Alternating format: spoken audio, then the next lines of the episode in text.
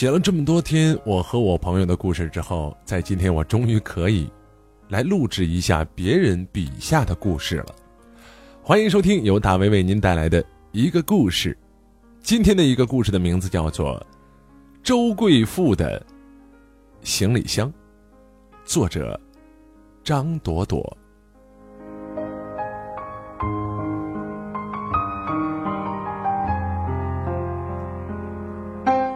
周玲珑常常觉得自己的人生可以分为两段：认识任少之前和认识任少之后。认识任少之前，周玲珑是名牌高校的学霸，热门专业的研究生，跟他学校里的所有天之骄子一样，积极申请美国常春藤大学的奖学金，准备去那边读个博士，然后就扎根在大洋彼岸。他甚至已经替自己买好了一只非常结实的行李箱，想着出国之后必定是无数次的坎坷颠簸，有一只好的箱子才能够让异国他乡的心不那么疲惫脆弱。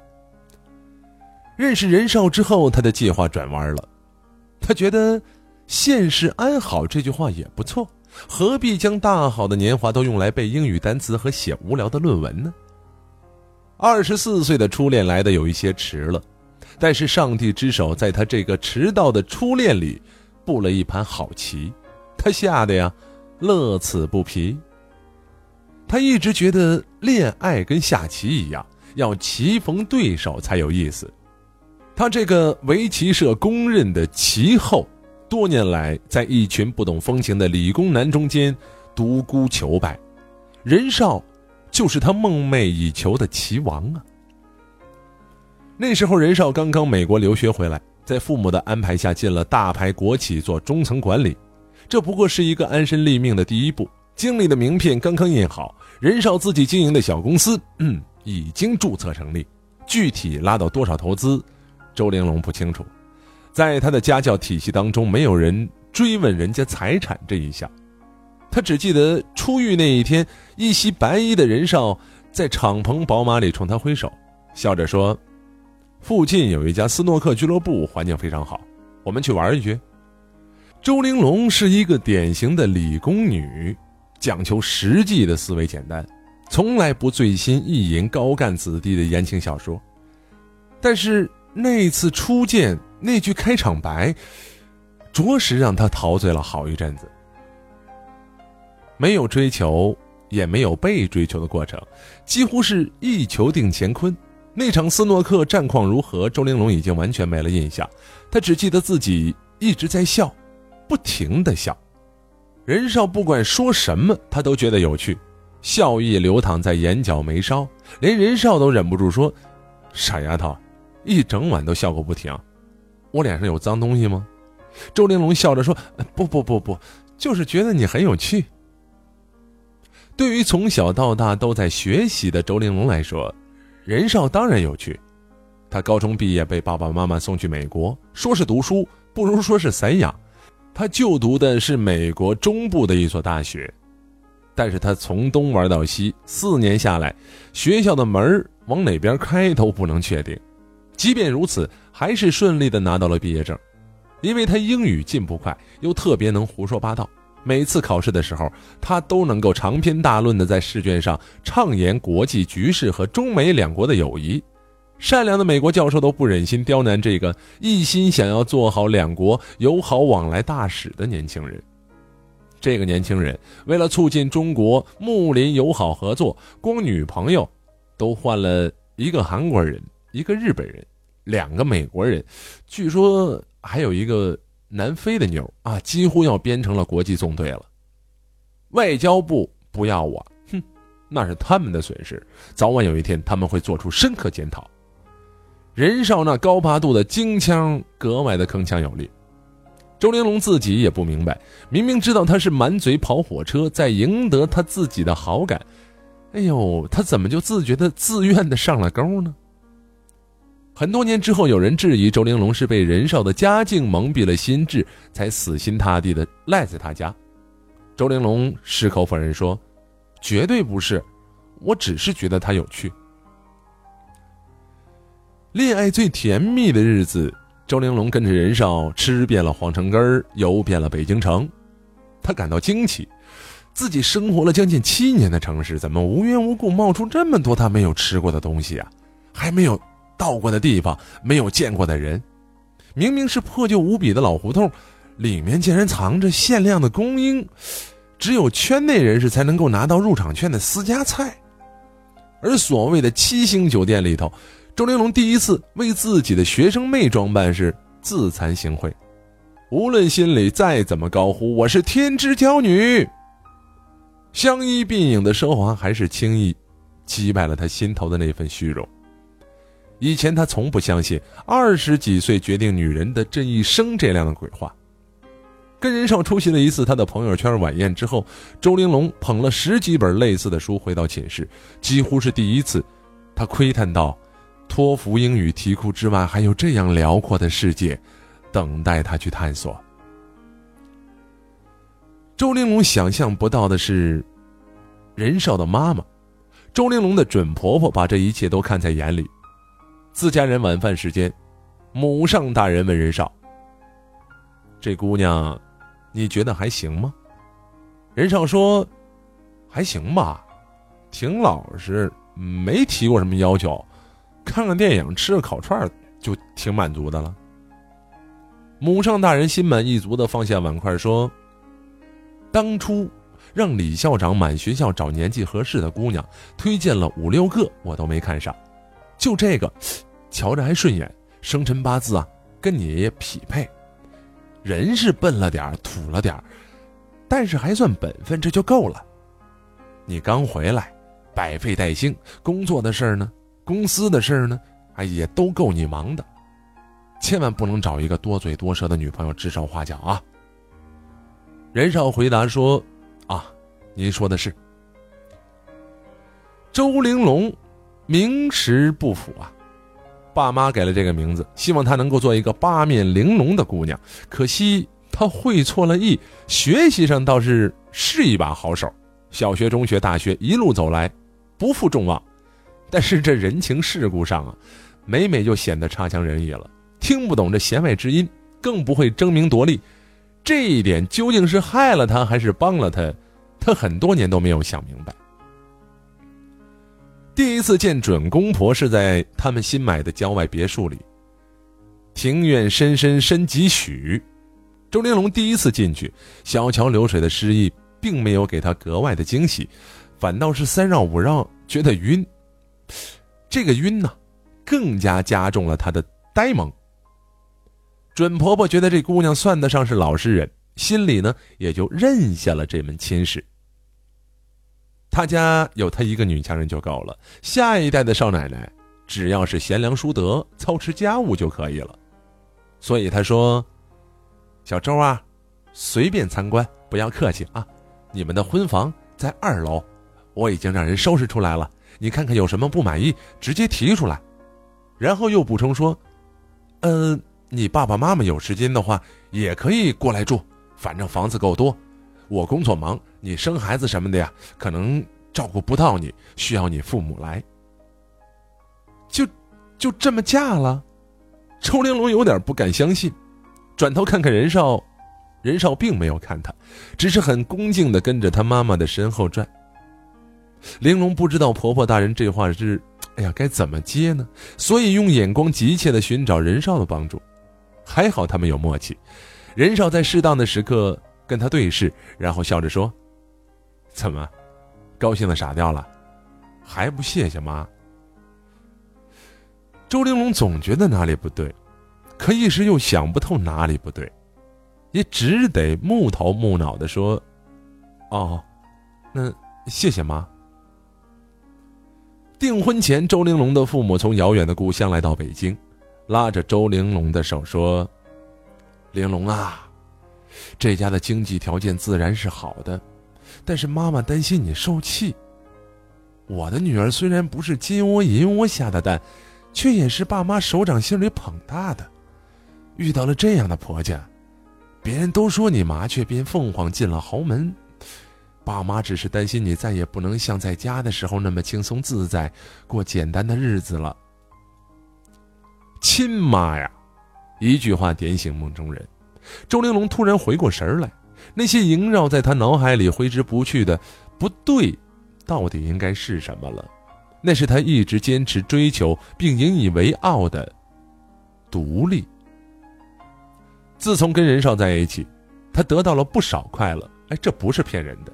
但也不知不觉当中放弃了做决定的权利，去哪里吃饭，去哪里约会，什么时间见公婆，这些都不由他决定。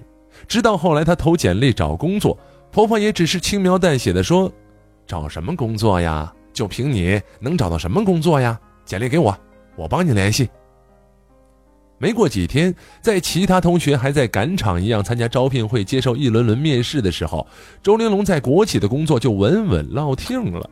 不消问啊，大家梦寐以求的北京户口也轻松到手了。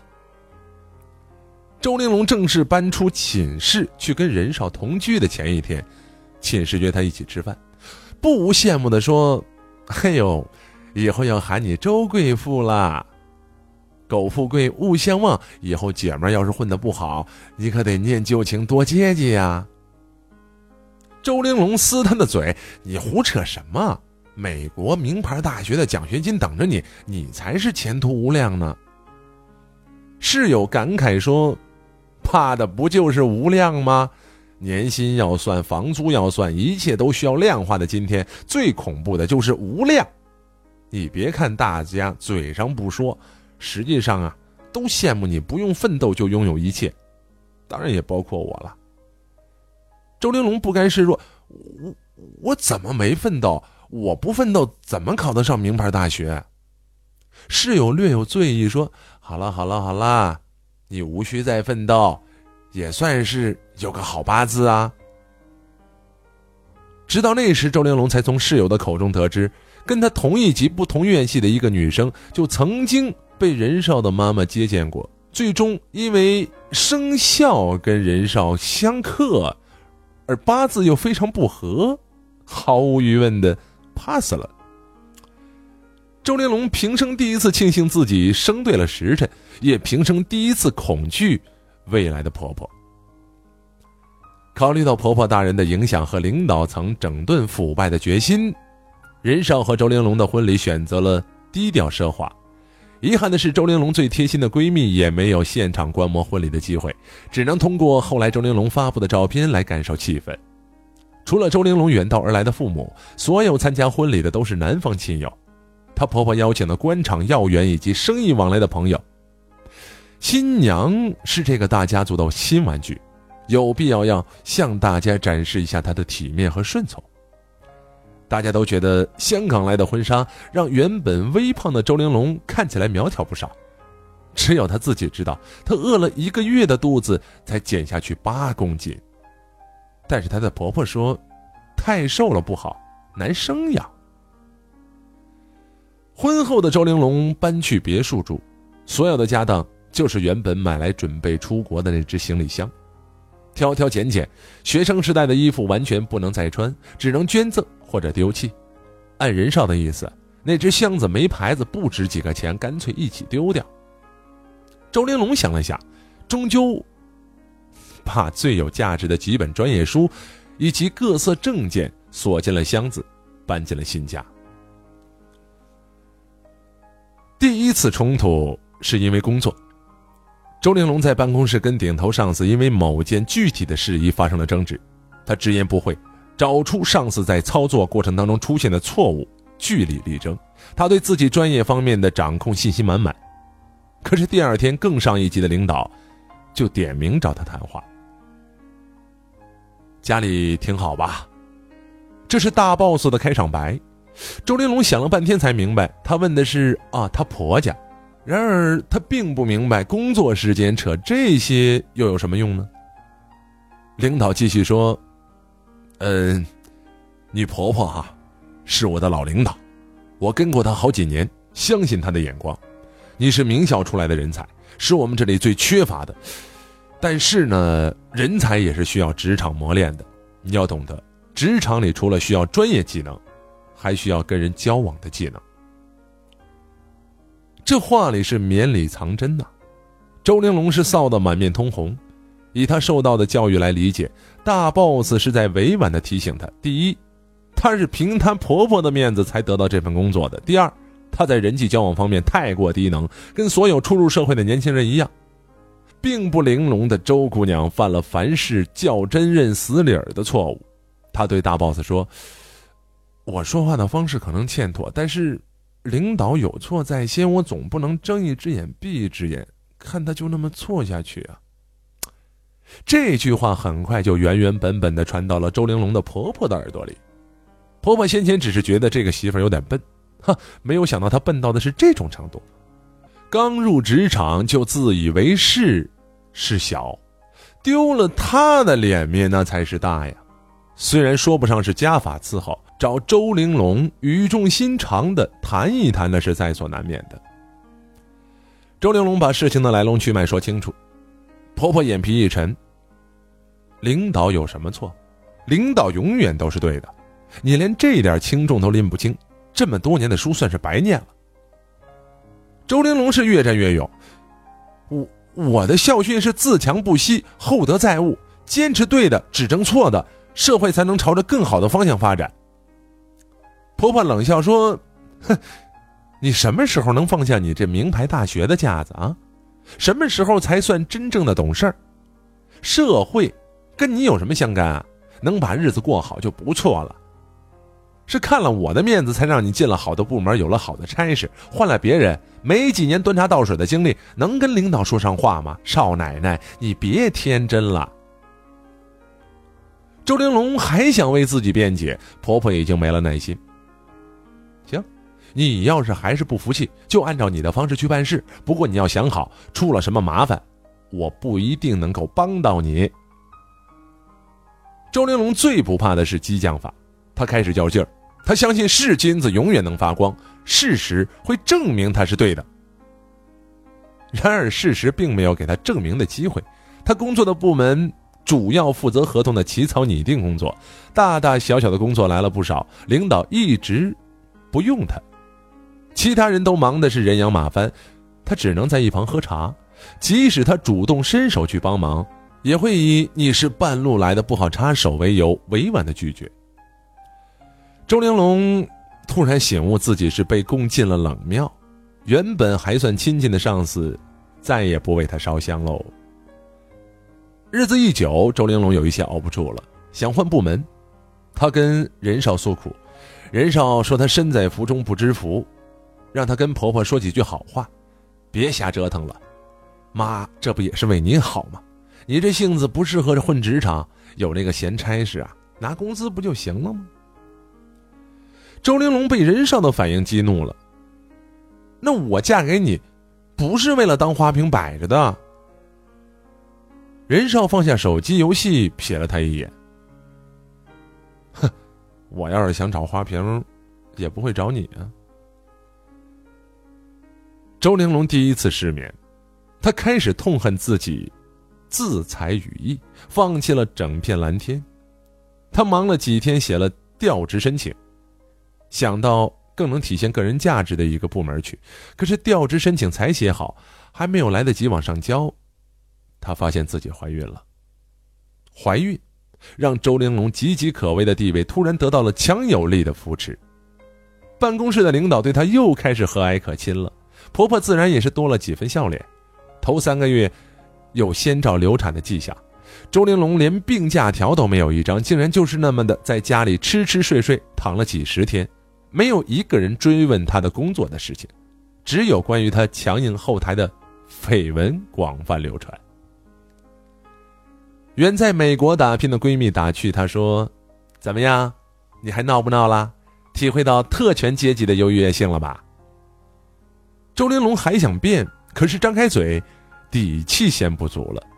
想来想去，也只是说得出一句：“我这还不是为了孩子。”可惜，孩子还是没有成为最终的保护伞。性别决定了未来是否是母以子贵。周玲珑生了个女孩，就她生丫头的命。婆婆第一时间知道了孩子的性别，两天之后母子出院的时候才得空去见他们。而任少有一单紧急的生意要谈，在周玲珑生产前一天飞去上海，几天后才回来。周玲珑的妈妈从老家赶来伺候月子，把这一切都看在眼里，禁不住的叹气说：“女儿啊，以后要是受气就回家，妈妈照顾你们娘俩。”妈妈这一句，让周玲珑疼得直哆嗦，比顺产还疼。小女婴刚生下来并不好看，头发稀少，引不起家人的垂怜，直到满月的时候。她才变得水嫩嫩的，睁开大眼睛，水汪汪的看着世界。婆家人才蜂拥过来，欣喜的喊：“嗯，像人少，像人少。”那顿满月酒自然又是无限的风光。从此，周玲珑的生活重心就转移到了这个没有父亲迎接的女儿身上，不是在哄孩子睡觉，就是在带孩子看病。这二十几年积攒的智慧，全部都用在了育儿身上。工作什么的完全没有心思去想。产假结束之后，婆婆帮她调到了更加轻松的行政部门，每天打印文件、看报纸。因为单位离家也不远，她还能够时不时的回家喂孩子。看似一切都好，只是周玲珑不敢再上网跟同学聊天，也不敢看微博、朋友圈。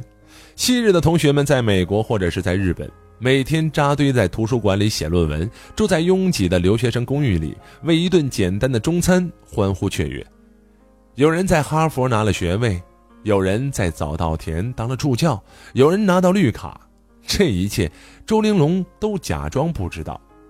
她有女儿，越长越漂亮，就足够了。朋友们也安慰她：“我们打拼的苦啊，连孩子都没有时间生。”看你多幸福，豪宅、名车、养孩子，连奶粉都是最好的进口货。周玲珑只是笑，只有他知道，那豪宅别墅有别样的光景。郊外别墅毕竟是远离市区，上班不方便。任少在市中心租住了一套高级公寓。直到那个时候，周玲珑才知道，她老公名下没有任何财产，豪宅、名车。那都是婆婆的，至于任少创业开的公司，那更是一个夸张的说法。那不过是有人为了巴结他妈，在公司里啊，给了他一个高管的头衔，让他白领了一份俸禄罢了。他和任少的工资加起来数目可观，但是支付了各种日常开销、吃喝玩乐之后是所剩无几。难怪有的时候她婆婆会揶揄：“你们年纪轻，不知道这社会的深浅。”挣点钱养活自己就不错了，其他的事情啊，慢慢来。任少呢，依旧有趣儿，依旧有本事逗周玲珑笑，只是这个时候周玲珑的笑中有了忧患，他不知道这随波逐流的日子能有多少希望。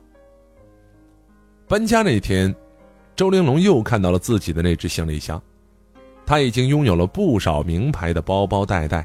这只学生时代买的行李箱显得是丑陋笨拙，不够档次，但他依然把它拎进了新的公寓。他想，等孩子再大一些，他还是要再次出发的。女儿三岁那年，周玲珑的一个发小到北京开了一家画廊，周玲珑第一次参观就喜欢上了那家集工作室和展厅一体的画廊，装修前卫。环境舒适，虽然他不太懂画，但是相信那是一处很赏心悦目的所在，有盈利的空间。于是，周玲珑就跟任少商量入股。任少在玩手机游戏，眼皮都没抬，直接说：“胡扯，你别净想些没用的啊。”怎么是胡扯呢？我觉得可行。那点小钱还不够折腾的。北京有多少艺术家，多少画廊、咖啡馆，你知道吗？你知道行情吗？你懂开店做生意吗？这个朋友跟你多少年没联系了，突然就跑来北京做生意，还拉你入股，你不觉得有别有用心吗？谁做生意大把捞钱会赶着来找你呢？任少依旧在打游戏。那那不试试怎么知道不行呢？周玲珑是懒得跟他辩。拎包出了家门去见那位朋友，具体谈合作的事儿去了。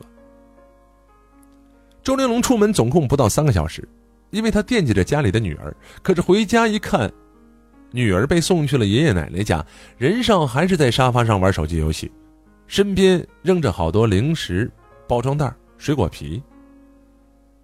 女儿换下来的衣服就随手丢在床上，一只鞋子也在床上。周玲珑突然就冒起了一股无名火，一把抢过他的手机丢到一边，大喊：“你除了玩就不能做点事儿吗？没有自己的事业，家务活又完全不管，两个小时了你都不能带带孩子，你你怎么懒成这样啊？”任少被这突如其来的怒火烧得有一些莫名其妙，不过很快就反唇相讥：“哎，你的事业还没谈成呢，就开始对我。”大大呼小叫了啊！你少奶奶当的舒坦，知道在外面做事有多难吗？你心血来潮说开店就开店，我看你是钱多了烧的。妈早说了，你脑子不够，不适合在外面闯，把家里的事情料理好就可以了。赚钱啊，不用你操心。你妈凭什么说我脑子不够？她以为她能一手遮天吗？你就是太迷信你妈，才会今天一事无成。工作是你妈找的，公司是你妈开的，你有什么？你什么都没有，你就是个游手好闲的二世祖。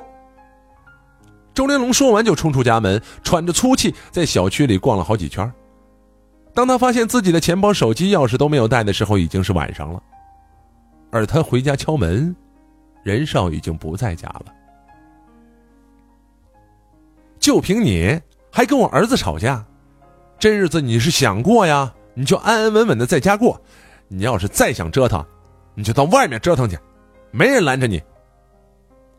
这是周玲珑的婆婆送给周玲珑的第一句话。那个晚上，周玲珑和婆婆在书房里聊到半夜，具体聊了什么、怎么聊的不得而知，反正有两个版本流传出来。依照周玲珑的说法。婆婆官场打拼三十多年，见多识广，一番讲解让她明白女人创事业有多不容易，所以才劝她不要异想天开。另外，她还需要考虑孩子的教育问题。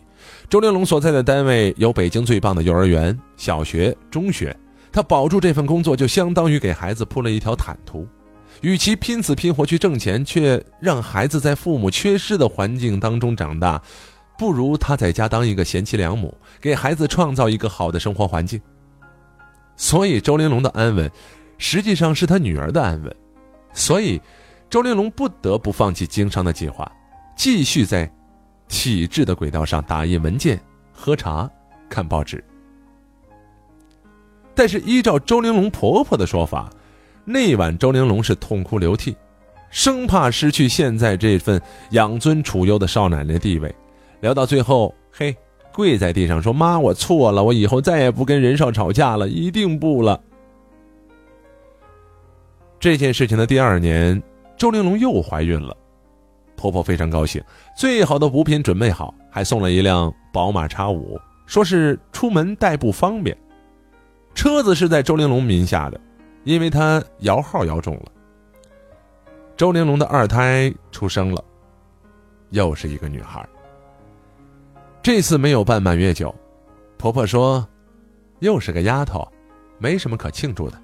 不过也好，周玲珑有经验了，带第二个呀，比带第一个轻松多了。”周玲珑终于在两件事情上做了主：一是让她老公租了更大的一套公寓，多了一间宝宝房；二是雇了一个保姆，因为她妈妈身体不好，不能再从老家过来帮她带孩子了。搬家那天，周玲珑扔掉了那只旧行李箱。她知道自己这辈子恐怕没有机会用它了。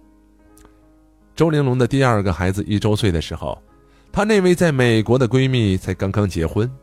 多年奋斗之后，她和她老公有了绿卡，有了房子，美国郊外的大别墅，丝毫不比任少家的差。看到她的婚纱照，周玲珑的眼泪掉下来。他说：“不是羡慕嫉妒恨，而是想到了二十几年后自己的两个女儿，都要嫁人。”哼，想起来。好了，以上就是今天由大卫为您播讲的看似平淡，却是实实在在的一个故事。作者张朵朵，周贵妇的行李箱。我是大卫，我们下一个故事。再见。